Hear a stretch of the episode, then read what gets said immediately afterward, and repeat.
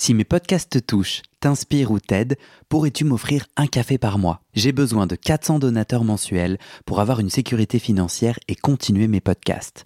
Je ne peux pas continuer bénévole, alors deviens un des 400 en m'envoyant tout de suite un email à guillaumefedepodcast.com. Merci.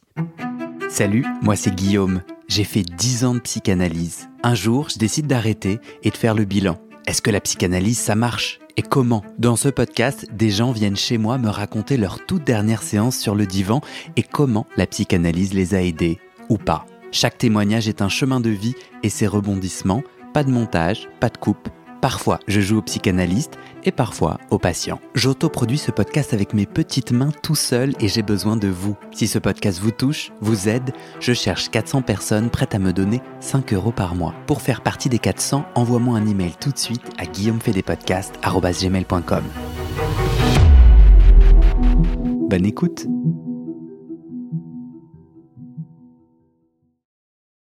Est-ce que ça enregistre là? Ah ouais, c'est bon.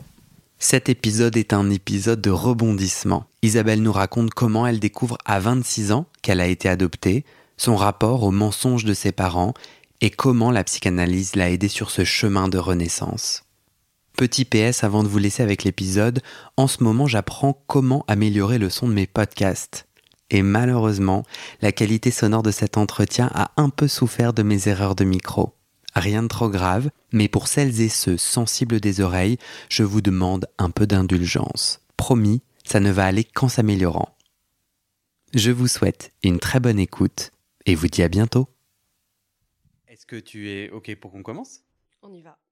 Comment t'appelles-tu? Isabelle. C'est ton vrai prénom? Oui. Comment tu te sens là? Euh, je me sens un petit peu stressée, mais très contente d'être là. Pourquoi c'était important pour toi d'être là? J'ai envie de témoigner sur le chemin et sur ce que peut apporter un travail sur soi, sur ce que ça peut amener de bon, de beau et la légèreté que ça peut amener dans la vie. Bah, J'ai vachement hâte du coup que tu racontes, trop bien. Tu as fait combien d'années de psychanalyse en gros? Euh, je suis encore en analyse et je suis dans ma 20e année à peu près. Ok. Euh, si tu devais euh, me dire le premier mot qui te passe par la tête, le premier mot le plus important qui te passe par la tête, à propos de ces 20 années d'analyse, ça serait quoi? Amoureuse. Ah, tu t'es rapproché du micro, il y avait une évidence. Oui. C'est le premier mot que j'ai dit en arrivant chez ce psy. J'ai dit je veux être amoureuse. Il m'a dit très bien, allongez-vous. Et du coup, 20 ans plus tard, tu l'as été amoureuse? Alors, amoureuse peut vouloir dire énormément de choses. Donc oui, je suis amoureuse. De qui De quoi? Je suis amoureuse de, bah, de mon compagnon, Patrick. Je suis sûre, enfin oui, je suis amoureuse de lui, mais quand on dit amoureuse, on, on pense souvent à un être humain. Mais c'est pour ça que j'allais dire, je suis surtout amoureuse de la vie. Enfin, je suis, euh, voilà, je suis amoureuse de la vie. Quels ont été euh, les principaux nœuds euh, que tu as travaillé, que tu as l'air de continuer à travailler Euh, Mais là, si on prend les 20 dernières années, euh, est-ce que tu peux juste les citer, puis après on va les creuser? C'était le, pour moi, le premier, le plus important. Arriver à me sentir mère, arriver à, je, je voulais un enfant, c'était évident pour moi. J'ai pas eu de soucis pour avoir d'enfant. Et quand elle est née, c'est comme si une partie de moi s'était effondrée. Et j'avais l'impression de ne pas aimer ma fille. Et ça, c'était la plus grande douleur qui puisse m'arriver. Est-ce que tu peux me citer un autre nœud ou c'est le principal? Ce nœud découle d'autre chose. C'est euh, alors voir voir la maltraitance que j'avais subie, la comprendre et apprendre à vivre avec. Je, je, je pensais que j'avais des parents parfaits. Pendant très très longtemps, j'ai pensé ça. Alors, faut bien entendre que quand je je parle pas des parents réels, je parle de ce que j'ai vécu auprès de, de mes parents. Si on parle des gens réels qu'ils étaient, ils ne sont pas que ça. Mais mon expérience avec eux a été quand même celle principalement de la maltraitance. et autre chose aussi puisque je suis là aussi.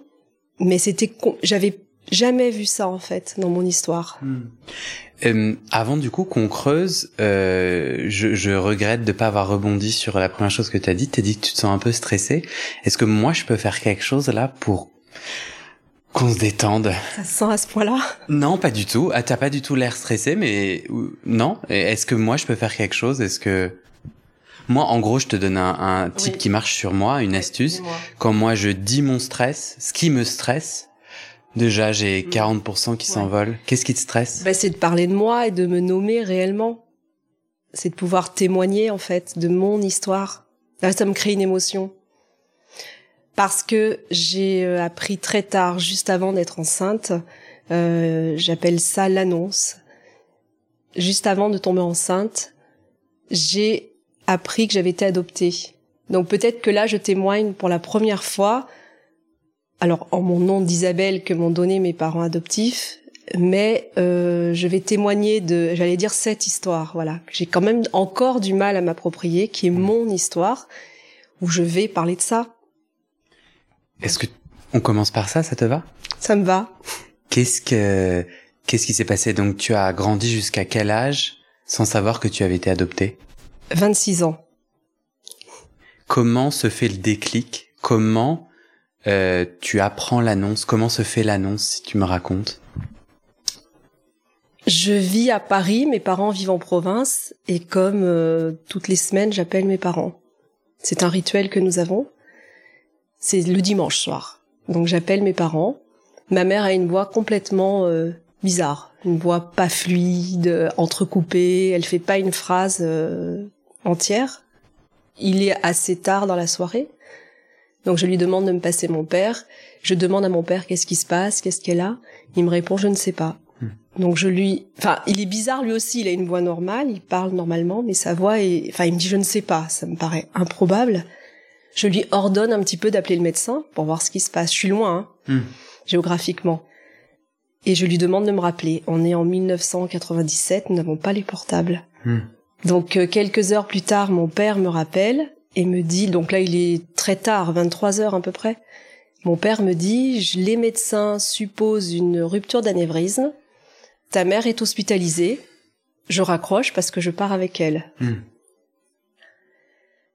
Je me dis, je suis très pragmatique, je n'ai aucune émotion, aucune sensation, je ne ressens rien, hmm. je suis factuelle, je vais dormir, j'ai beaucoup de kilomètres à faire et je m'en irai demain matin. Hmm. Le matin, je prends la voiture, je pars euh, donc je pars euh, à l'hôpital euh, en Auvergne et sur la route j'appelle mon travail factuellement. Je dis à mon travail ma mère est hospitalisée, je ne viendrai pas aujourd'hui. J'appelle ce qui sera le, la personne qui sera le futur père de ma fille, pareil. Ma mère est hospitalisée, c'est tout. Hmm. Je te rappelle quand j'ai des nouvelles. Quand j'arrive à l'hôpital, dans la voiture, je je roule. Enfin, je, je, refais un peu une vie à mon père. Je sais qu'il a quelqu'un dans sa vie qu'il aime beaucoup. Je me dis, bah, si jamais ma mère est morte, il pourra aller vers cette personne et passer beaucoup de temps avec elle. Hmm. Voilà, je suis très factuelle, je n'ai aucune émotion. Quand j'arrive aux urgences, j'ai un petit stress quand même aux urgences de me dire où est-ce que l'on va m'orienter. À l'accueil, la dame me dit, vous allez au fond du couloir, euh, voilà. J'arrive au fond du couloir, ma mère est assise sur un lit, tout habillée. Mon père est assis à côté d'elle, les bras croisés et une jambe croisée l'une sur l'autre. Et là, voilà, j'ai un peu, tu me regardes dans une tête, euh, enfin, un, état de stupeur. J'ai cet état-là. Ma mère me voit et elle fond en larmes, pousse des cris. Mais qu'est-ce que, pousse des cris. Qu'est-ce que tu fais là Qu'est-ce que tu fais là? Je compte sur mon père pour qu'il dise quelque chose et il ne dit rien. Je suis euh, interdite. Enfin, je suis, euh, voilà, stupéfaite. Je, trouve juste à lui dire, je, je sais pas je, je, sais pas. Une infirmière est là, rentre dans la pièce et dit Je vous prie de vous rendre dans le bureau du médecin psychiatre qui se trouve à côté. Nous allons tous les trois donc dans le bureau du médecin psychiatre. Je ne me souviens pas de l'entretien. Je me souviens juste qu'elle dit Vous pouvez rentrer chez vous. Je me souviens pas du tout de ce qui se dit. Donc nous allons, euh, nous repartons. On a deux voitures puisque moi j'arrive de Paris. Donc nous allons chez mes parents, nous prenons place dans la cuisine, qui est un petit peu la pièce où on discutait. On s'assoit. Ma mère insiste. Qu'est-ce que tu fais là? Mais je, je, je ne comprends rien et, et, je ne me pose pas de questions en fait. Donc je, je lui dis, je bafouille. Je dis, je, je sais pas. T'es à l'hôpital. J'attends que mon père dise quelque chose et lui, il lève les épaules au ciel. Il ne dit rien. Elle insiste, je dis bah écoute, on est une petite famille. J'ai pas de frère, j'ai pas de sœur, donc je lui dis ça, on est une petite famille, on est que tous les trois. Si je viens pas quand j'apprends que t'es à l'hôpital avec un truc grave peut-être, j'ose même pas dire ce qu'il en est parce que c'est pas du tout ça ce qu'elle a. Donc euh, je lui dis je viendrai jamais. Et ma mère me répond mais oui, Isabelle, la vie n'est pas facile. Oui. Et elle se tourne vers mon père et lui on lui dit ou on lui dit pas. Et mon père se lève, quitte la pièce. Et euh, là, tu me vois avec le sourire, hein, mais euh, enfin, c'est ubuesque. Donc il quitte la pièce et je dis apparemment, c'est la seule chose que je trouve à dire, ça me concerne, est-ce que tu peux revenir? Il revient et ma mère dit euh, oui, on t'a adopté, mais de toute façon tu le savais déjà. Alors je... et quelque chose s'arrête en moi sans que je m'en rende compte. Je lui dis juste non, je ne le savais pas. Elle me dit si tu le savais, tu le savais, je sais que tu le savais. Euh, sa meilleure amie, avec qui elle était grande confidente et qui avait cette info, euh, m'a dit que tu voulais un enfant, donc euh, je sais que tu le sais. Non, je ne le savais pas. Au même moment, le téléphone sonne. Ma mère me demande d'aller répondre, je vais répondre. C'est évidemment le, enfin, la personne qui sera le futur père de ma fille qui me dit mais qu'est-ce qu'il y a? Et j'arrive pas à lui parler. Donc la seule chose que je trouve à lui dire, c'est ben je sais pas, je viens d'apprendre que j'étais adoptée. je raccroche. Enfin, je, je, lui dis je raccroche, donc je raccroche. Je reviens dans la cuisine. Ma mère regarde l'heure, elle me dit il est midi, on va manger. Tu vas mettre le couvert, Isabelle? Voilà. Sans te dire rien de plus Non. C'est quoi le lien entre euh, l'annonce et l'hôpital? Il n'y en a pas de concret, sauf que je pense que euh, ma mère avait été aussi... Alors, l'analyse permet ou m'a permis de comprendre un petit peu les mécanismes de fonctionnement des gens et de ce qui a pu se passer chez mes parents. Euh, je pense qu'à ce moment-là, euh, j'ai compris que ma mère avait eu des phases alcooliques, par exemple, parce qu'elle souffrait trop, parce que l'alcool, ça peut aider à moins souffrir. Et je pense qu'elle avait bu et que mon père n'étant pas en capacité de voir ça, quand je lui ordonne d'appeler le médecin, le médecin, elle avait, elle avait bu, je pense, et pris des médicaments ce soir-là. Donc je pense qu'elle est hospitalisée. Je pense, ça n'est jamais dit dans ma famille. Ça me paraît être une évidence. On est reçu par un médecin psychiatre, rien n'est dit, ou je me souviens pas de ce qui est dit. On appellerait ça une tentative de suicide. Pourquoi ils ne me l'ont bah ça parle pas. Enfin, on est dans une, euh, on est dans la petite bourgeoisie provinciale, tout est tu, rien n'est dit. Enfin, je sais pas comment, dans quel sens le tourner. Donc, je pense que c'était ça. Donc, le lien. Par contre, elle, elle a eu peur. Elle m'a vu arriver. Elle portait ce secret depuis que j'avais été adoptée à l'âge d'un an. C'est énorme. Parce que j'ai aussi compris ça, que c'était énorme à porter. Euh, à ce moment-là, tu commences l'analyse c'est ça qui est déclencheur de l'analyse? C'est quoi le lien entre l'annonce et la psychanalyse? L'annonce entre l'annonce fait que 15 jours après cette annonce, je suis enceinte. Alors que je voulais un enfant depuis un an et j'y arrivais pas. Nous voulions un enfant, vraiment. Et je ne tombais pas enceinte. Je tombe enceinte 15 jours après. Je suis enceinte, pardon. Tombe pas enceinte. Hmm. Je suis enceinte 15 jours après. C'est jour pour jour. Et enceinte, ça devrait être la plus belle nouvelle de ma vie. Sauf que moi, à l'intérieur de moi, je vis euh, des angoisses que je maîtrise pas du tout. Hmm. Euh, je suis pas dans un monde où on parle, donc je ne parle pas, je ne nomme pas, je sais pas, je sais pas ce qui m'arrive. Je suis censée être la plus heureuse des femmes, puis il y a quand même ce truc autour de la maternité qui reste. Hein. Ma fille va avoir 25 ans, mais c'est encore là. C'est merveilleux. Oui, certes, mais ça ne l'était pas du tout. Donc je plonge dans des angoisses massives, hein, c'est le mot que j'ai appris en psychanalyse, massives, ingérables pour moi, mais je ne peux pas les nommer. Donc je faisais de la danse africaine parce que la danse africaine me canalisait beaucoup dans ma colère, mes angoisses. J'arrête de peur que euh, bah que le bébé tombe, enfin que le fœtus, j'arrête, mais sans demander si je peux ou pas. J'ai tellement peur, j'arrête. Donc je me prive de tout ce que j'aime. Et euh, les Tes angoisses ont commencé quand tu as appris que tu étais Ouais, enceinte. Je fais le test de grossesse et je m'en rends pas compte. Hein. Je te dis ça avec beaucoup de recul. Je sombre dans l'angoisse. Et tu commences la psychanalyse combien de temps après? Bah, euh, ce qui, 15 jours après avoir accouché.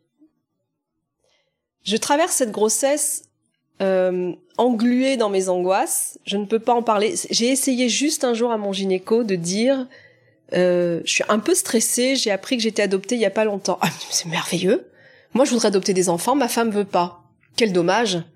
Sujet clos. Sujet clos. S'il avait entendu un tout petit peu, euh, j'apprends que je suis adoptée, je tombe enceinte 15 jours après.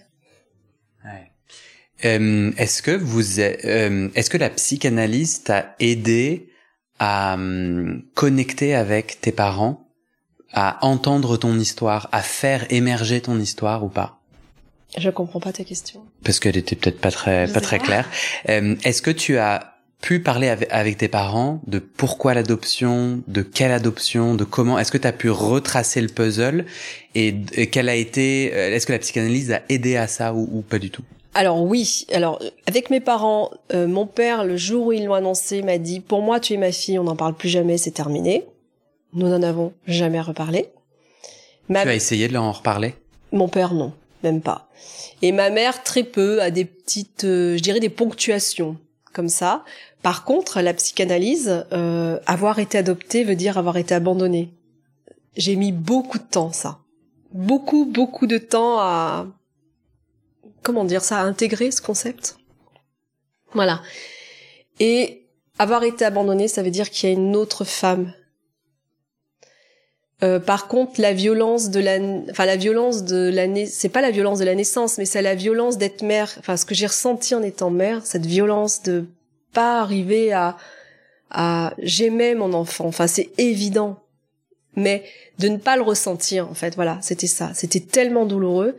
Euh, puis j'avais des copines à qui j'avais parlé quand même. On dit il faut que tu fasses des recherches. Donc grâce à la, alors quand j'ai accouché, je suis rentrée en thérapie, une amie m'a conseillé son psy. Ça a commencé comme ça, elle m'a dit tu prends rendez-vous, je te garde ta fille. Ben, parfait, enfin voilà. J'étais très seule, le, le, le, le papa de, de ma fille ne pouvait pas entendre tout ça. J'avais rencontré quelqu'un qui était très fragile, mais à l'état de ma fragilité. Bon, moi j'avais pas conscience, ça aussi je l'ai compris en analyse. J'avais rencontré quelqu'un à la hauteur de mes fragilités. Donc en fait c'est quelqu'un qui a des soucis psy, mais énormes, qui est mythomane donc qui se posait pas de questions, qui mentait beaucoup. Bon, tout ça s'est regroupé plus tard. Hein. Pour que je comprenne bien, c'est quoi les informations que tu as réussi à obtenir au milieu de ces de ce champ de silence de non-dit? Euh, Tu as tu as quelles informations du coup quand tu rentres en psychanalyse? Tu sais que tu as été adopté à un an? Est-ce que tu as d'autres informations concrètes? Non, je rentre d'abord en thérapie. J'accouche. C'est tellement difficile pour moi. Cet ami me donne le numéro de son thérapeute. J'arrive en thérapie en balançant tout ça en fait. Le thérapeute ne prend pas l'ampleur de mon. De... Bah, j'étais en dépression du postpartum, mais très grave. Mais ça se voit pas. Je pense que le thérapeute m'a vu comme tu me vois aujourd'hui physiquement. Enfin, avec euh, 25 ans de moins, mais tu vois, assez euh, ouverte, assez. Je, je... Voilà. Donc il n'a pas vu l'ampleur. Par contre, ce que j'ai pu travailler chez lui, c'est de me séparer du père de ma fille, de réaliser que lui aussi me mentait et de comprendre tous ses mensonges. Donc je me sépare de lui. Ça, c'est ce travail-là que j'ai fait avec ce thérapeute. Mais ce thérapeute n'ayant pas saisi la, l'ampleur de ma problématique, il ancre tous mes symptômes. Parce que derrière cette façade, il y avait, euh, j'ai- enfin, j'étais au niveau zéro de ma confiance en moi. Et lui, à chaque fois que j'arrivais, c'était pourquoi tu croises les jambes, pourquoi tu fais exemple, pourquoi tu fais ça comme ça, pourquoi tu mets pas tes lunettes alors que tu en as? Voilà, C'était un psychanalyste? Non, pas du tout. C'était un psychothérapeute. Je pense qu'il avait pas fait assez de travail sur lui. Mais moi, j'étais tellement dépendante, tu vois, de, j'avais tellement besoin d'être aidée que Mhm. je, je me, j'essaye de modeler. Donc, je mets mes lunettes, je me maquille plus. C'est quoi son problème avec les jambes? Qui se Bah, croisent ou quand je pas? croisais les jambes, et il il me disait c'était une, une thérapie. euh, tout, tout ce que tu fais est remarqué. Donc, euh, si je croise les jambes, c'est peut-être que j'ai quelque chose à cacher. Je, enfin voilà, qu'est-ce que, pourquoi je mets pas les lunettes Qu'est-ce que je veux pas voir Euh, Pourquoi je souris tout le temps Ben, je souris tout le temps. Ben, je sais pas. Mais c'est pas le moment de m'interroger là-dessus. Hmm. Mais j'ai pas compris tout ça. J'ai pas saisi. Et du coup, comment tu rejoins la psychanalyse? Oui. Donc je passe cinq ans avec lui et euh, je ne me rends pas compte de tout ça et je m'ennuie. Mais alors je m'ennuie. Et je me dis, mais moi je veux faire une psychanalyse en fait, je veux aller sur un divan. Alors attends, t'es, en dépression postpartum? Oui, mais ça se voit pas.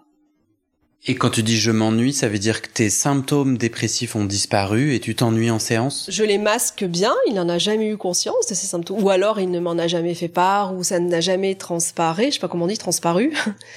Et euh, ça ne se voit pas. Je, je, je, traverse, tu vois, je quitte le père de ma fille, elle a 8 mois, je fais 46 kilos, euh, il faut juste que je m'en sorte je travaille. Hmm. Tu vois, je suis, enfin, je, je, suis très maigre. Je veux dire, je mange pas beaucoup. Il faut que j'élève ma fille. Il faut que j'arrive. Il, il voit pas. Mais moi, je veux vivre. À ce moment-là, je ressens juste que je veux vivre. Pourquoi euh, Tiens, j'ai envie de faire une psychanalyse? Ça te vient d'où cette envie? Je ne sais pas. Je ne sais pas, mais à ce moment, je fais cinq ans avec ce thérapeute. Je sens que je m'ennuie en séance, que j'ai plus rien à dire, qu'il ne m'amène rien. J'aime pas les séances que je fais avec lui, je me sens jugée. Alors quand même, je commence, j'évolue en cinq ans, hein, je me sens jugée, je comprends pas pourquoi il me dit toujours euh, pourquoi tu relèves tes manches, pourquoi, enfin, mais j'arrive pas à échanger. Je n'arrive pas à être dans l'échange. C'est ou confronter. Ouais, je n'arrive pas du tout à le confronter. Moi, je sais que je m'ennuie. Je, à cinq, je rencontre euh, la personne qui va être le père de ma deuxième fille. Et il me dit, moi, je fais une psychanalyse. Si ça t'intéresse, euh, voilà, je peux t'orienter super, allons-y. J'ai commencé comme ça. Au moment où tu commences la psychanalyse, tu comprends quoi de sa différence euh, de procédure d'avec le par rapport à la, à la psychothérapie que tu viens de faire? Déjà, je suis sur le divan. Et puis, je me rends compte qu'il n'intervient pas, qu'il soutient ma parole, et que je suis libre. Je me sens libre. Hmm. Et je me sens accompagnée et pas euh, ah oui, pas jugé. Moi, je te rejoins complètement euh, dans mon cheminement de réflexion autour de la psychanalyse et ayant moi-même récemment fait une psychothérapie euh, d'un autre courant où le thérapeute euh, était plus engagé, euh, parlait, ça m'a été très utile. mais c'est pas du tout la même chose. Et il y a quelque chose de très limitant dans le jugement rapide du thérapeute, mm. mais mais pas malveillant du tout. Mais je je sais pas si je peux mieux expliquer ça, mais bien entendu, euh, bien entendu, c'est moi ou les ou les les sonneries là de des, ambulances sont très fortes aujourd'hui? Alors je les trouve très fortes, oui. Ouais. Oh, tu n'habites pas chez moi, donc tu ne peux pas savoir.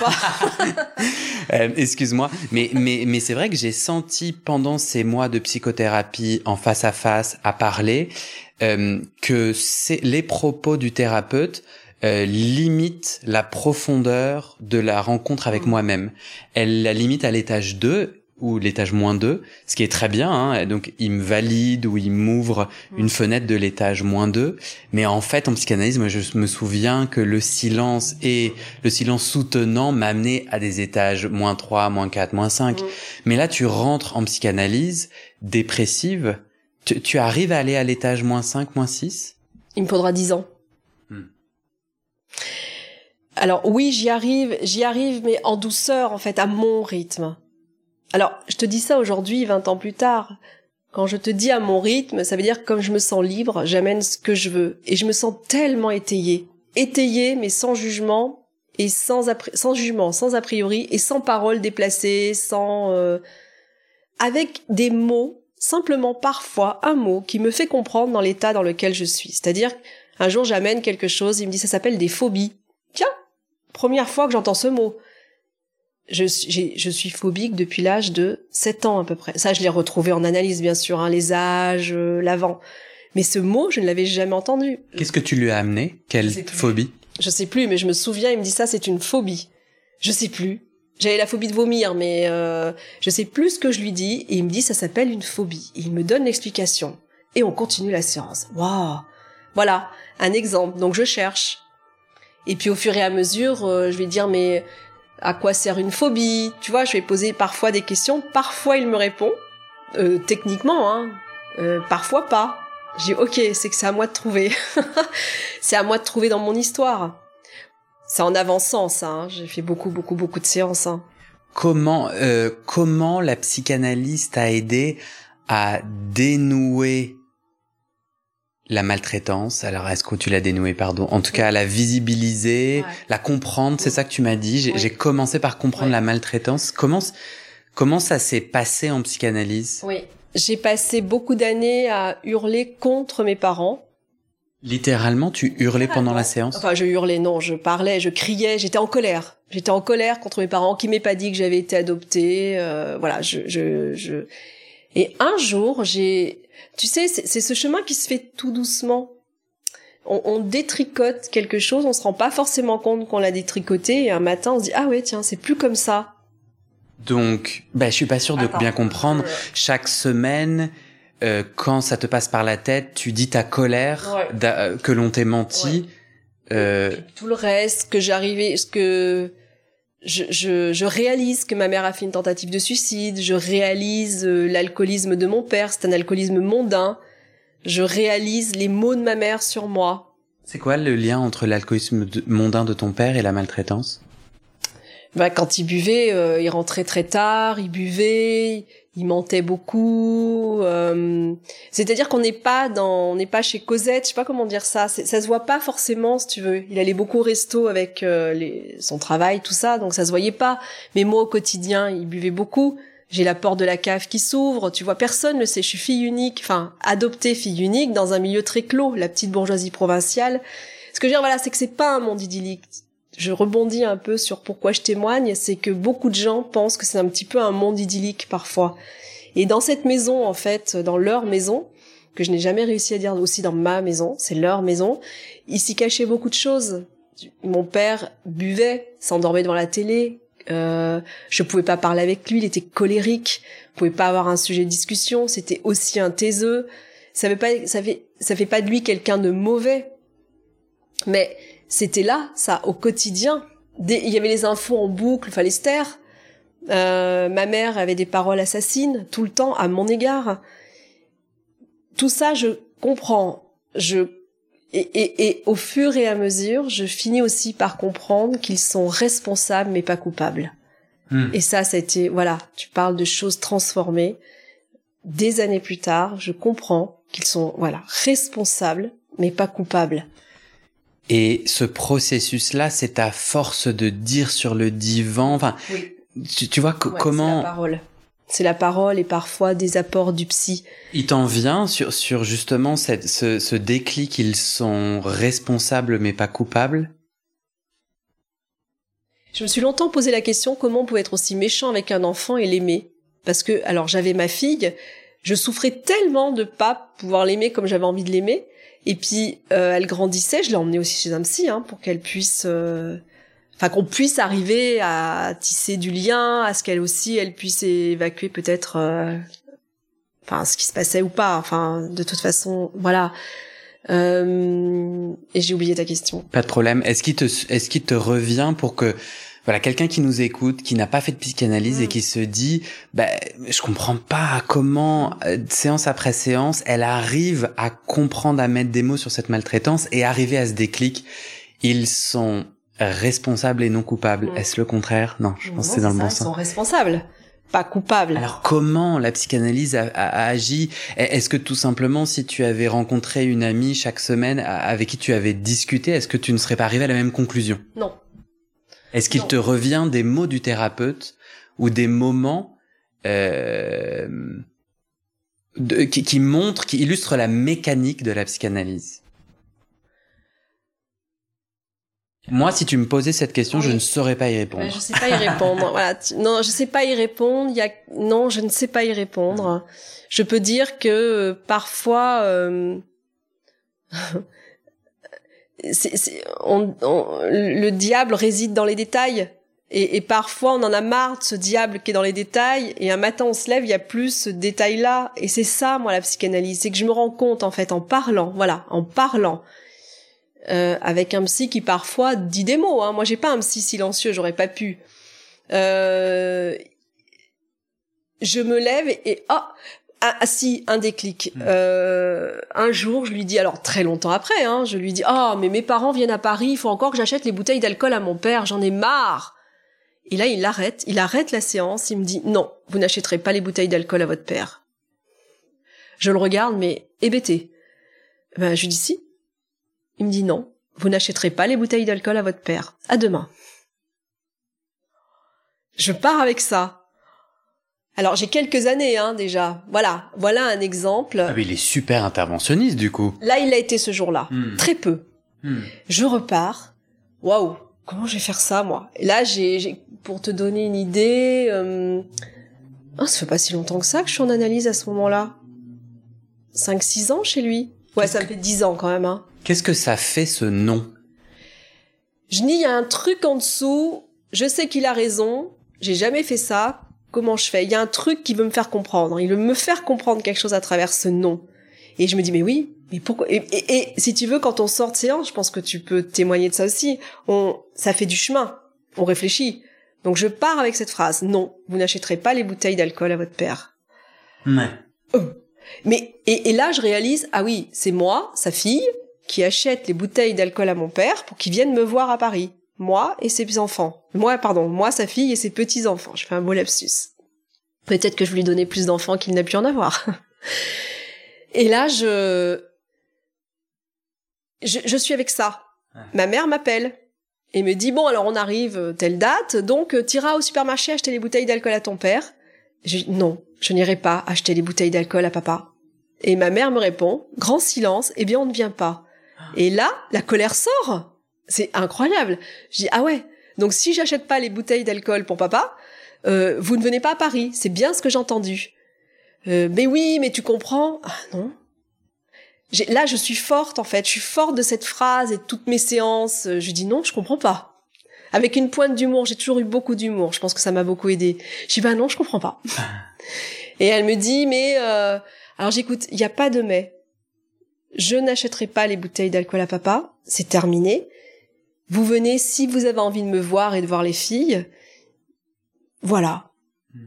Je pense qu'on va raccrocher. Enfin, j'avais dit ça comme ça. Bon, ils sont venus. Voilà, un exemple. Qui est super parlant. Mais Je suis content d'avoir insisté avec Oui, ma oui, question. raison, T'as raison, il y a des choses Euh, comme ça, oui. Tu- euh, moi qui suis pas dans ta famille, euh, j'ai du mal à comprendre. Enfin, j'ai envie de bien comprendre.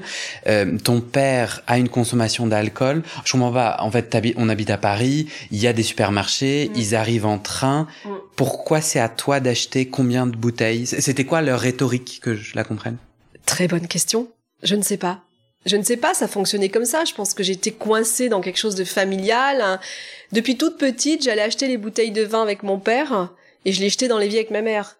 Mais ça, c'est pareil, j'ai mis des années à le réaliser en analyse. Tu les jetais, ça veut dire que vous essayez qu'ils boivent moins. Bah oui, euh, mon père, euh, j'allais avec mon père à la cave, enfin à la cave, euh, chez le caviste, pardon. Hmm. Non parce que ça s'appelait comme ça, on appelait, on va à la cave. Enfin, bref, mais en fait c'est chez le caviste.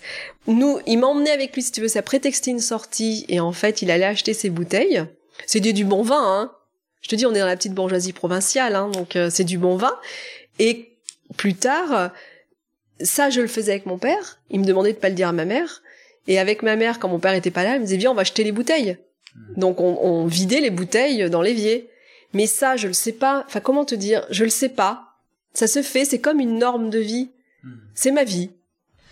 Euh, moi, j'ai envie de, de tenter une réponse à ma question d'il y a quelques minutes, qui est euh, en fait euh, comment, à force de dire sur le divan et surtout pourquoi, quel intérêt, mais comment on, on arrive à un résultat? Je trouve que là, tu l'as imagé parce que là, il y a eu une intervention de l'analyste. Sans intervention de l'analyste, moi, je crois que dans cet espace soutenant où tu peux aller à tous les étages de ta parole, il y a quelque chose qui se consomme, il y a, il y a des, il y a quelque chose qui s'évide ou qui se vide. Euh, moi, je sais qu'en analyse, je l'ai déjà dit sur ce podcast, je pleurais beaucoup et j'avais vraiment l'impression qu'il y avait quelque chose qui se vidait de moi parce que parfois, en plus, j'avais ma journée très occupée, assez joyeuse. J'arrivais en, en séance, pam, je vidais des larmes et j'étais un peu perplexe en me disant mais c'est quoi le rapport? J'allais super bien ce matin. Donc il y a comme quelque chose qui se fait euh, et à force de dire, euh, peut-être on ouvre un peu les fenêtres de chaque étage, ça recircule mieux, ça re- re-respire mieux, ce qui fait que on peut faire des petits pas de décalage quant au système. Parce que tu parles en fait d'un système familial, usuel, et du coup je crois que l'oxygène qu'on s'est amené dans tous ces étages, un jour on se dit, ah bah tiens, je pourrais faire différemment. Et j'ai envie de faire différemment comment? Euh, Moi, je sais pas si je m'en serais remis si mon analyste m'avait lui dit comment faire quelque part. Mais toi, ça t'a aidé. C'est chouette. Il m'a protégé. J'étais au cœur de cet alcoolisme euh, depuis des années. Ma mère faisait quand même, après j'ai compris, plusieurs, elle avait fait plusieurs tentatives de suicide. Personne le sait, sauf mon père. Comment l'as-tu compris? Bah, c'est un peu ce que tu dis en fait, mais je le comprends parce qu'après j'ai plein d'images qui me sont venues euh, régulièrement en analyse un soir. euh, Mais là j'ai une vingtaine d'années, je la trouve allongée dans la salle de bain, euh, inanimée. J'appelle mon père qui vient et puis il lui dit allez lève-toi, lève-toi. Enfin, je te caricature. C'est vrai que je sais qu'on est pris par le temps, donc je te résume. C'est très très résumé. Il la force à se relever, il arrive à la faire relever, aller la coucher. Et rien n'est dit, mais c'est une TS. Elle a pris trop de médicaments, trop d'alcool. Après j'ai bien TS tentative de oui, suicide. pardon. Oui. Oui, oui, il y en a eu plusieurs, tu vois, comme ça. J'ai, où elle s'endort sur le canapé, mais lourdement. Enfin, c'est au fur et à mesure de déconstruire. Et puis alors, je, je fais, je participe à beaucoup de colloques euh, psychanalytiques parce que ça me passionne. Donc ça fait très longtemps que je lis de la psychanalyse, que je participe, donc je comprends comment ça, des mécanismes aussi, euh, comment ça fonctionne. Quel boulot pour mettre des mots euh, dans des silences euh, ancestraux.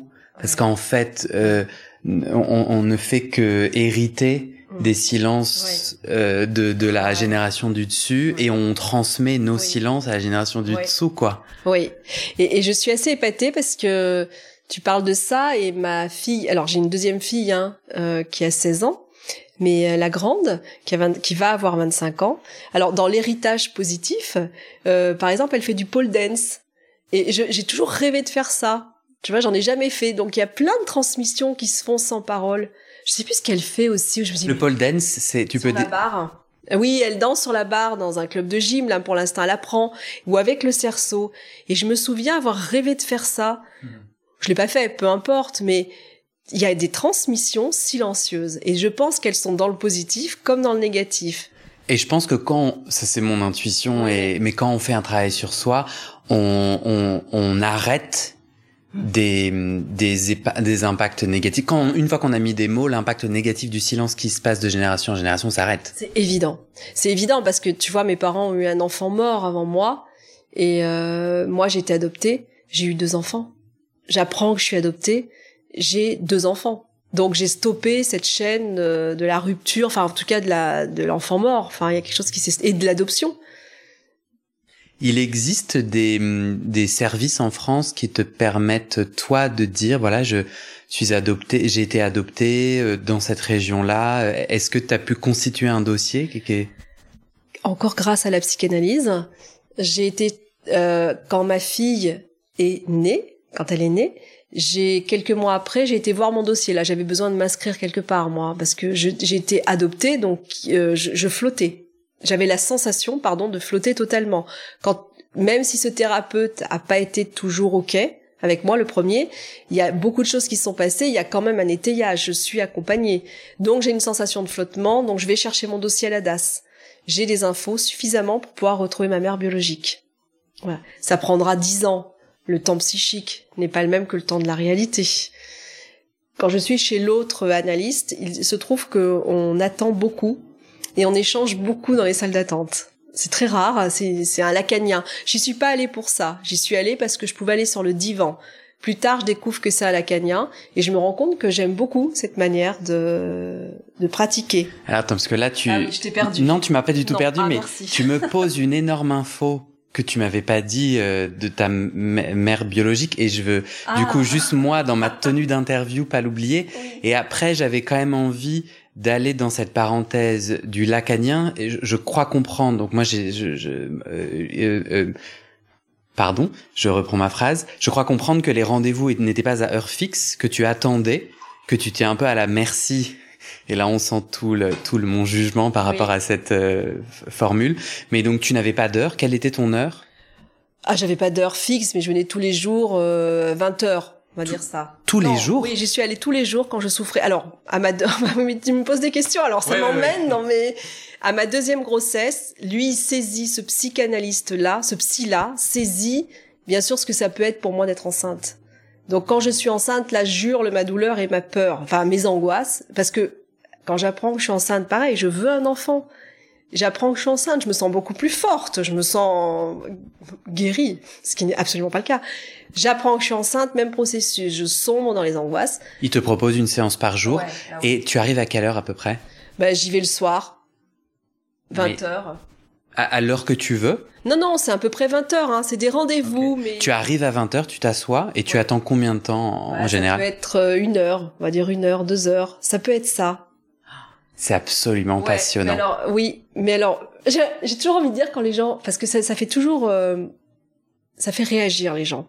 Moi, j'ai envie de des fois, j'ai envie aller le voir. C'est quelqu'un aussi de génial. Faut, faut, faut voir tous les procédés. Je vais voir d'autres psys. J'ai été voir d'autres psys où j'attends pas. C'est super aussi. Mais là, c'est très spécifique à l'analyse lacanienne. C'est un. Alors, je cherche pas. Moi, j'ai pas d'obédience. Hein. Ah non, moi, je trouve ça passionnant parce que euh, euh, dans la thérapie courte que j'ai fait récemment, mm le thérapeute est arrivé le la première séance m'a pris 10 minutes en retard, 15 minutes en retard et je me et j'ai commencé la séance dans je me suis mis en colère hmm. ou en gros j'ai dit bah quel est votre cadre en fait? Parce que moi si hmm. si je enfin si je sais pas à quelle heure euh, ça commence etc. Et je trouve ça passionnant parce que déjà j'ai noté la, la puissance de ma colère pour 10 minutes. Mais ça dit beaucoup de mon rapport au contrôle, j'ai beaucoup entendu mon père aussi dans ma réaction euh, ou vraiment à la minute près. Ah ouais. Et, euh, et alors moi j'aurais été incapable, je pense que c'est me tirer trop loin. Mmh. Euh, euh, il se passait quoi pour toi pendant cette heure d'attente? Tu lisais des magazines? bah, discutais. On était plusieurs à attendre en fait. Il a, il a, il y a une heure, il y a pas, il y a, c'est pas des rendez-vous fixes comme c'est chez un autre thérapeute. Donc on se retrouve à plusieurs dans la salle d'attente et c'est un échange. Et je dirais que la séance, elle se fait là parfois. Et je vais rebondir sur ta question. Un, un jour, j'attends. Euh, il y avait quelqu'un avec qui je discutais souvent qui me dit mais il faut que tu ailles voir ta mère biologique. Tu peux pas passer à côté de ça. Avant ma séance, hein.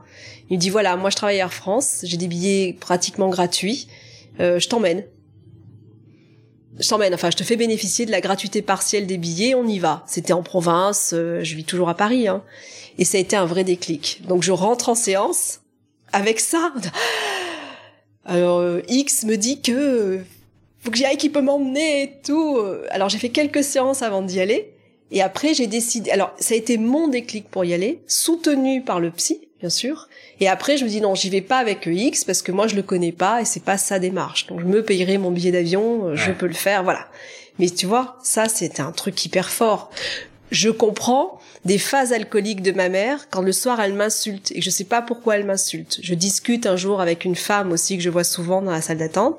Elle m'explique son alcoolisme, comment ça se passe et son processus quand elle est saoule, elle ne se rappelle pas de rien. Parce que je disais c'est pas possible de pas se rappeler. Elle me dit si et elle m'explique. Voilà comment ça se passe. Donc je comprends que les soirs où ma mère, à partir de 22 heures, me faisait des phrases assassines, euh, me traitait de tous les noms, je comprends que c'est parce qu'elle a bu, parce que le lendemain elle ne se rappelait de rien. Je comprends que c'est l'effet de l'alcool. C'est pour ça que je dis responsable mais pas coupable. Bien sûr qu'elle était responsable de boire à ce moment-là, mais elle boit parce qu'elle souffre. Mmh. Et après elle se rappelle pas de ce qu'elle m'a dit. Et grâce à une femme dans la salle d'attente. Je trouve ça super touchant, émouvant pour moi, parce que j'ai l'intuition que dans la suite de ma vie, je vais m'inviter à, à, plus de flexibilité, parce que je crois qu'il se passe des choses très belles. Bon, là, il y a un exemple euh, très puissant, mais moi, dans, mais ça, c'est vraiment une opinion très intime et personnelle que je me permets de partager, mais dans, dans comment j'ai envie de naviguer ma vie, quoi. Et c'est vrai que, euh, en tout cas, toi, tu joues le jeu de, de, de ces séances. Mais alors attends, t'attends presque une heure, puis t'as combien de temps de séance? Parfois cinq minutes? Ouais. Oui. Oh là là là. Il est arrivé une fois ou deux, parce que je, des fois je, je disais c'est trop court. Donc un jour il m'a laissé parler. Vraiment j'en ai marre de parler, c'est trop. Donc il s'est beaucoup marré, tu vois. Je me mmh. souviens plus exactement, hein, mais et une fois j'ai fait une phrase, il m'a arrêté là. Mais alors je me souviens plus non plus de quelle phrase c'était, mais je sais que à chaque fois ça amène un truc énorme. Est-ce que lui a donné, a dit des mots autour euh, de la rencontre, d'aller rencontrer la, ta mère, mère biologique ou pas? Il me dit, il m'avait dit que c'était une très bonne idée. donc il te donne quand même son point de vue. Non, je lui avais dit que j'y allais. Il m'a dit très bonne idée.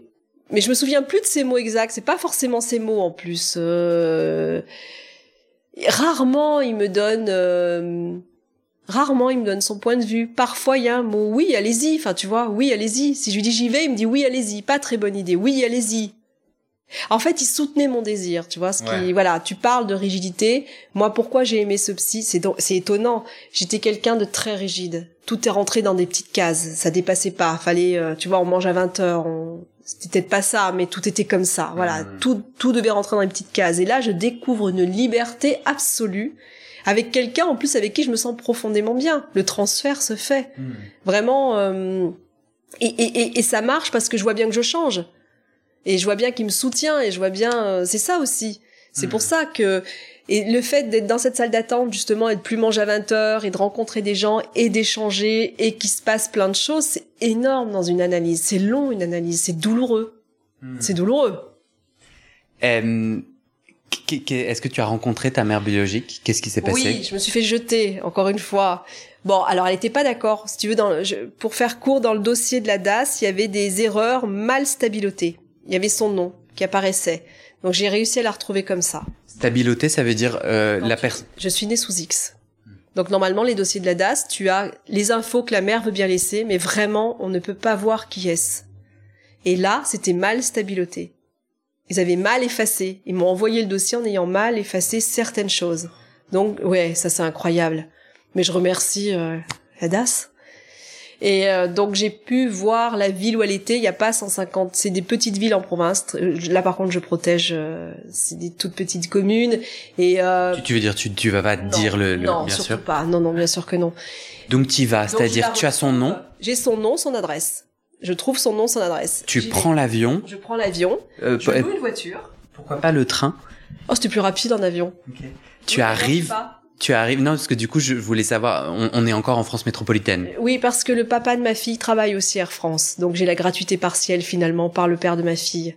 C'est marrant, euh, ça coûte très très cher pour toi dans, dans tes revenus un, billet, je me rends pas compte. Non, pas là, ça coûte 10 euros justement l'avion. Parce mais, que comme mais sans cette gratuité, en fait, ça fait deux trois fois que la gratuité revient. C'est parce que au, moment de tes moyens, au moment, à ce moment-là, tes moyens financiers euh, ne peuvent pas permettre. J'imagine que c'est 150 euros l'aller-retour? Mais je sais pas, tu as raison, c'est un bon sujet, l'argent. L'argent est un grand sujet, vaste sujet aussi. Pour toi analyse. Oui, aussi. Non, parce qu'il y a un moment donné, je me suis dit, mais, ça, doit, ça doit coûter 2000 euros. Non, non, non, non, ça coûte 150 ou 200 euros, t'as raison. Et à ce moment-là, tu as les moyens d'investir si tu le décides. Mais l'argent est un vrai sujet aussi. Euh... On, on, va au bout, tu prends l'avion, tu arrives. Je loue une voiture, je fais les 150 km qui me séparent de l'aéroport chez elle et j'arrive et... Euh je sais très bien me scinder en deux. Je sais euh, quitter mon monde émotionnel puisque j'ai vécu comme ça très très longtemps jusqu'à l'annonce de l'adoption sans monde émotionnel. Donc me scinder, je sais faire. Donc j'arrive, on me dit, je veux pas me faire jeter d'emblée. Donc pour qu'elle accepte, je, je sais pas si elle est là, mais comme on est dans une toute petite ville de province, tu vois, très profonde, on est samedi matin, je me dis, j'ai des chances qu'elle soit là. On est en quelle année? Euh, ma deuxième fille non doit être en 2005. Donc on a internet, téléphone, t'as essayé de l'appeler? Mais avant, mais j'ai eu une fin de non recevoir. Elle ne veut pas me voir. Donc tu as un message d'elle qui te, qui te dit... Très clair. Euh, c'est non, c'est pas elle, elle, ne veut pas le reconnaître, c'est pas elle. Et elle, fait une erreur au téléphone, elle me dit euh, est-ce que le bébé a été baptisé? Donc c'est elle. J'ai toutes les infos pour dire que c'est elle. Quelques années avant aussi, j'ai participé à un colloque d'Anne Ancelin Schossenberger, qui a écrit beaucoup sur Aïe mes aïeux, celle qui a écrit Aïe mes aïeux, hmm. à Avignon, avant qu'elle ne décède. Et euh, elle dit à un moment, quand on ne sait pas quelque chose, faut faire le deuil. Ça m'agace, ce genre de phrase, à l'époque, donc je me lève dans la salle, je dis voilà, moi je suis adoptée, comment on fait le deuil de quelque chose qu'on ne sait pas? Comment? Je veux bien faire le deuil, comment Bon, elle me répond, bah faut le faire le deuil. Et là, il y avait plein d'associations d'enfants euh, qui aident les enfants à retrouver leurs parents, hmm. qui sont venus me voir à la fin.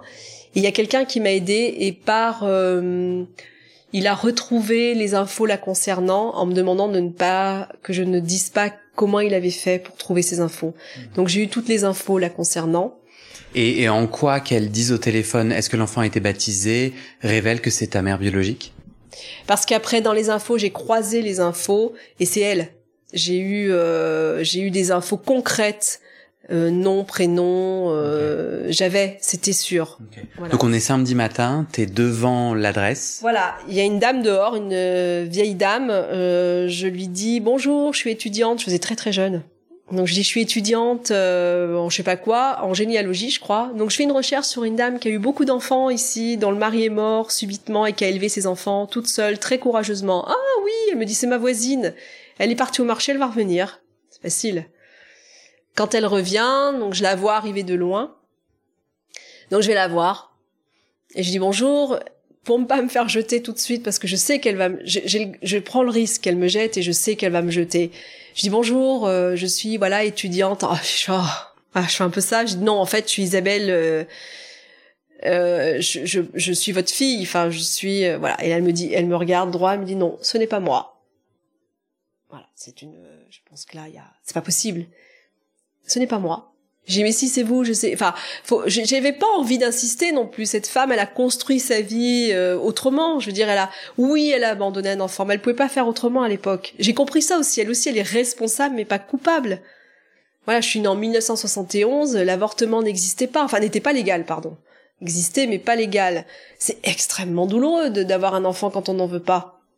Donc, euh, et elle est très catho. Donc, euh, elle avait six enfants. Donc, euh, c'est une relation avec un adultérienne. adultérienne. Elle a Ah, cette- C'est ça, elle l'a indiqué au moment où elle te... c'est écrit sur le, c'est écrit sur le, le dossier. Son mari est mort subitement. Elle a eu une relation avec un homme marié. Je suis née de cette union, donc euh, elle explique clairement qu'elle ne peut pas garder l'enfant. Euh, elle te dit pas d'autre mot Non. que ce n'est pas moi. Non, ce n'est pas moi. J'insiste pas. Je veux dire, je suis déjà en thérapie là. hein, je suis en analyse, donc je me dis, ok, je ramène ça chez mon psy. Voilà, et je vais faire avec. Mais je peux faire le deuil là. Elle ne veut pas. Je l'ai vue, puis je vois qu'elle est bien physiquement. Ça me rassure. En quoi ça te rassure? Bah parce que quand tu apprends que tu es, enfin moi quand j'ai appris que j'étais adoptée, il y a, c'est Ferenzi qui écrit ça, c'est un psy, qui écrit que il y a l'horloge continue de tourner, mais il y a quelque chose à l'intérieur de soi qui s'arrête. Et ça, je l'ai compris plus tard, c'est-à-dire que tu continues à vivre, mais en soi, il y a quelque chose qui s'est arrêté. Au moment de l'annonce, tu veux Oui. dire? Ouais, mais je m'en rends pas compte au moment de l'annonce. Puis en plus, je tombe enceinte, enfin, je suis, pardon, enceinte. J'aime pas cette expression, je tombe enceinte. Je suis enceinte 15 jours après. J'ai d'autres préoccupations que de me soucier de mes états d'âme par rapport à ce sujet. Pourquoi dans ton chemin, euh, tu es allé à la rencontre de ta mère et pas de ton père? Alors, Biologique. je suis allée à la rencontre de ma mère parce que je l'ai retrouvé. Sur lui, il y a très très peu d'informations. J'en ai une, qu'il travaille à tel endroit. En telle année, il travaille à tel endroit. J'appelle l'entreprise. L'entreprise me dit non, mais tous les dossiers sont jetés. Enfin, on n'a plus les dossiers. Je me dis que j'ai, c'est elle qui m'a porté. Ça veut pas dire que, mais après, si tu veux, dans mon long chemin analytique, c'est pas mes parents, eux. Mes parents, c'est mes parents adoptifs. Elle, c'est ma génitrice. Oui, c'est ma génitrice qui a eu une rela- Je sais que je suis désirée. Ça, j'ai l'intuition profonde que je suis désirée. J'ai toujours eu cette intuition. Je pense que, c'est- enfin, je suis désirée. Ouais. En tout cas, t'es né du désir. Oui. Voilà, c'est ça. je suis pas désirée, mais je suis née du désir. Et c'est important, ça. C'est énorme.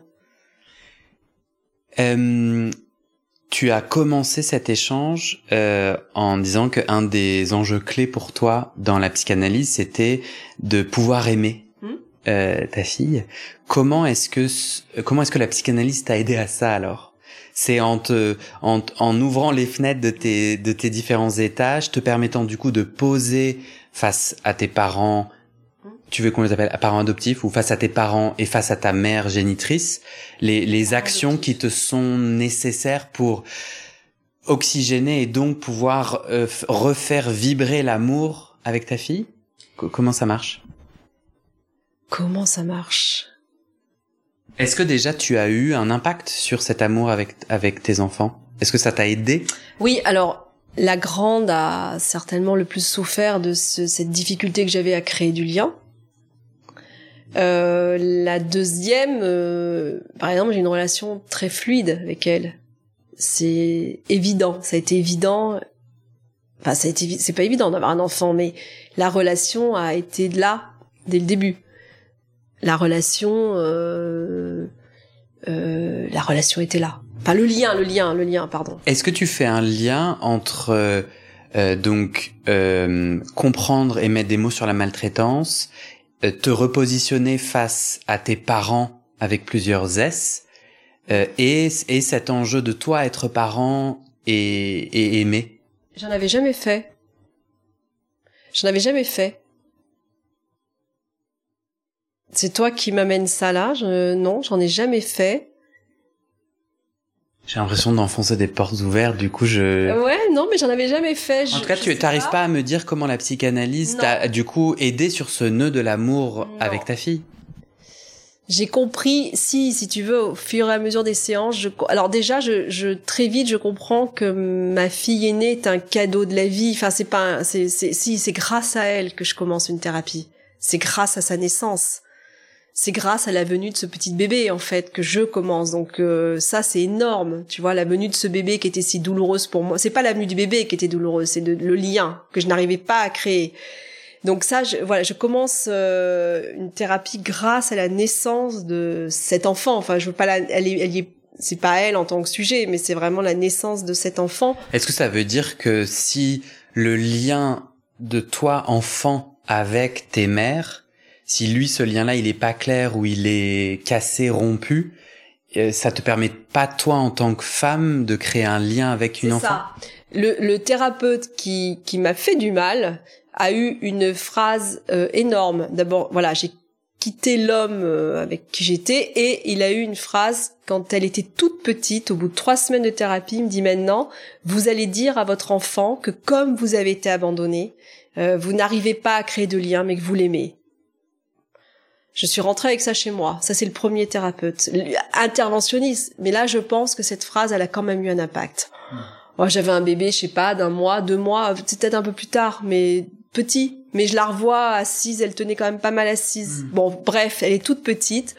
Mais comment je lui dire ça? Donc je l'assois euh, face à moi et je lui dis, euh, puis tu sais les bébés ils gazouillent, enfin elle bougeait beaucoup. Et puis je lui dis, il faut que je te parle.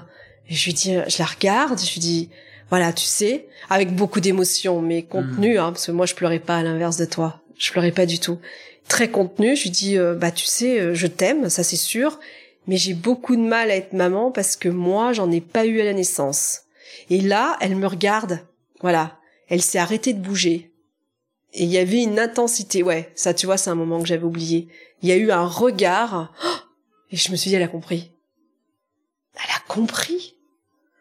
Ouais, et ça, je pense que ça, tu vois, c'est des étapes. Alors, elle était tout bébé, mais ça, c'est des étapes. C'est impressionnant. Oui. Euh, quand tu reviens en analyse avec euh, les mots de ta mère biologique, parce que à un moment donné, tout à l'heure, tu as dit bon bah je reviens avec ça en thérapie. Mmh. La suite de ce chemin, ça a été quoi du coup ça clôt... En analyse? Ouais, ça clôt le fait que je veuille la voir. C'est terminé. Hmm. Ouais, alors je m'en suis pas rendu compte tout de suite, mais, mais non, j'ai pas besoin. Quand les gens me disent mais tu veux pas la retrouver? Encore une fois, non, je veux pas essayer. C'est pas ma vie c'est c'est pas elle, elle m'a pas élevé. Ok, j'ai compris. Voilà pourquoi euh, elle, a eu une relation avec quelqu'un. Je suis née de cette relation. Elle n'a pas pu me garder parce que l'époque, bla bla, elle avait pas d'argent. J'ai compris. J'ai compris.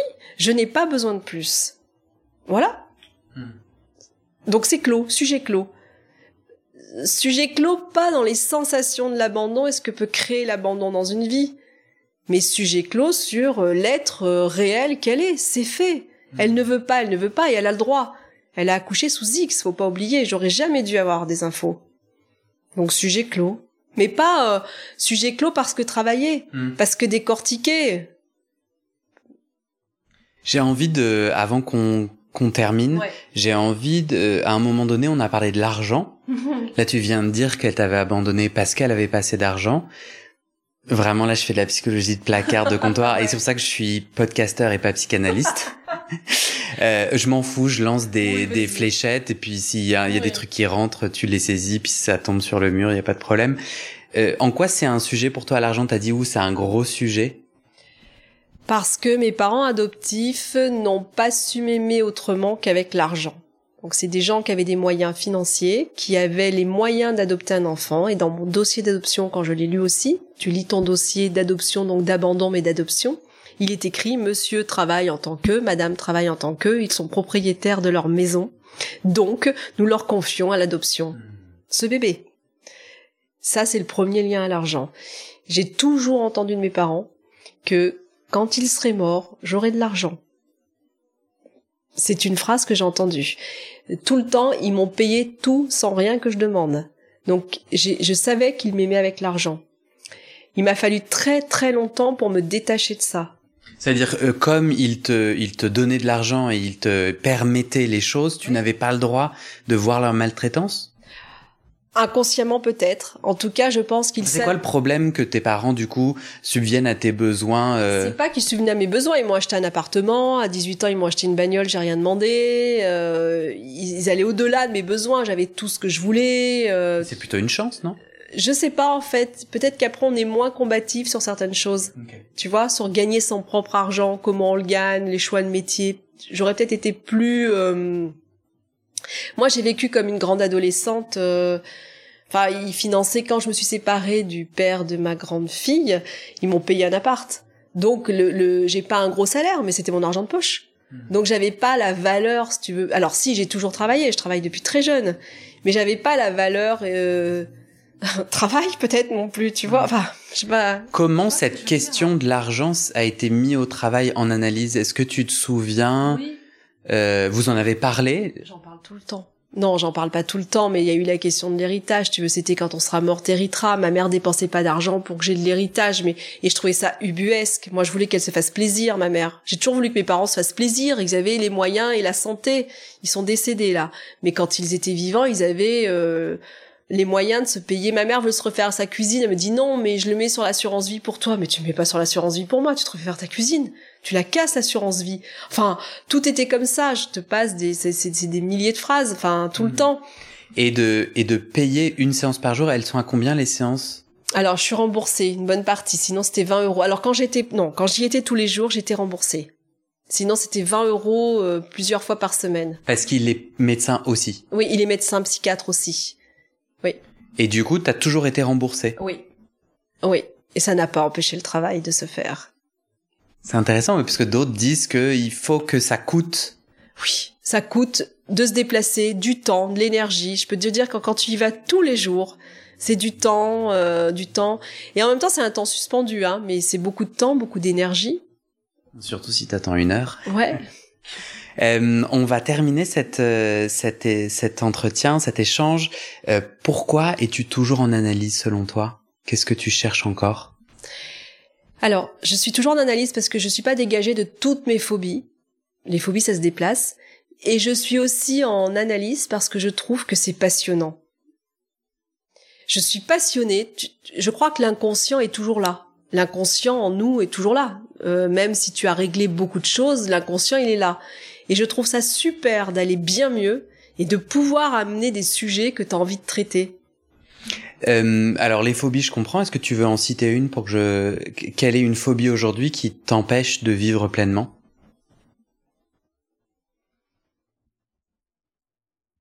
Hum. Euh, je, je, les maladies, on va dire. Les maladies. Et quel est un exemple Difficile, hein. C'est Un- difficile à expliquer parce qu'elles se déplacent beaucoup. J'ai j'ai du mal à en parler euh, concrètement. Euh, mais peut-être que du coup, la suite de ton analyse, ça c'est justement aller creuser certains sujets. Tu peux me donner un exemple d'un sujet que, que en ce moment tu creuses en analyse? Euh, assumer ma singularité, ça fait très, non, c'est ça? Assumer ma singularité, vivre ma singularité, l'assumer. Est-ce que tu as l'impression que, imaginons que donc c'est le même analyste encore aujourd'hui, Ouais. tu continues à, à attendre une heure et à rencontrer plein de gens dans son cabinet?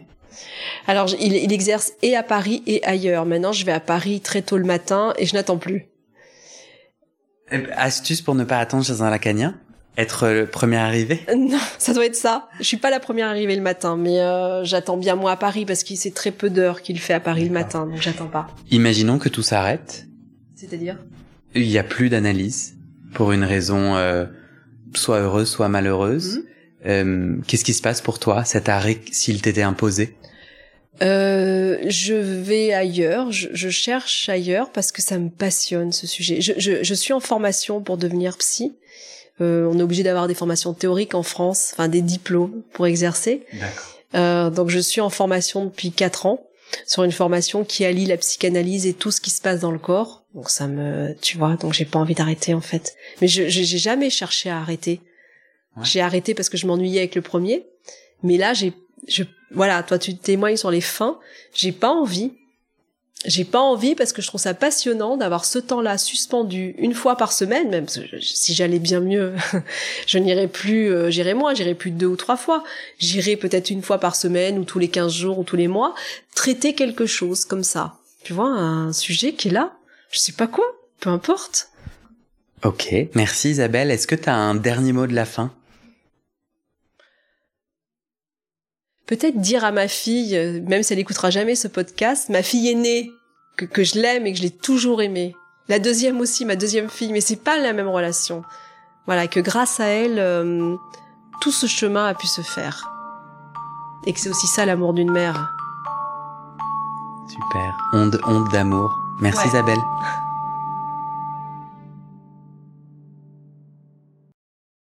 Et c'est la fin de cet épisode.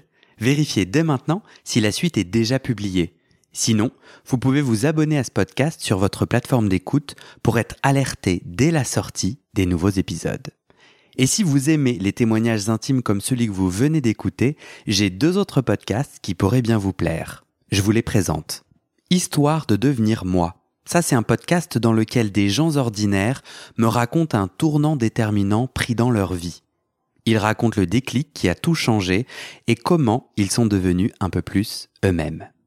Comment devenir sexuellement épanoui Ça, c'est un podcast dans lequel des hommes, gays, bi ou queer, racontent leur chemin de sexualité et comment ils tentent de s'épanouir face aux normes. Alors pour écouter ces podcasts, vous pouvez tout simplement taper les titres dans la barre de recherche de votre plateforme d'écoute.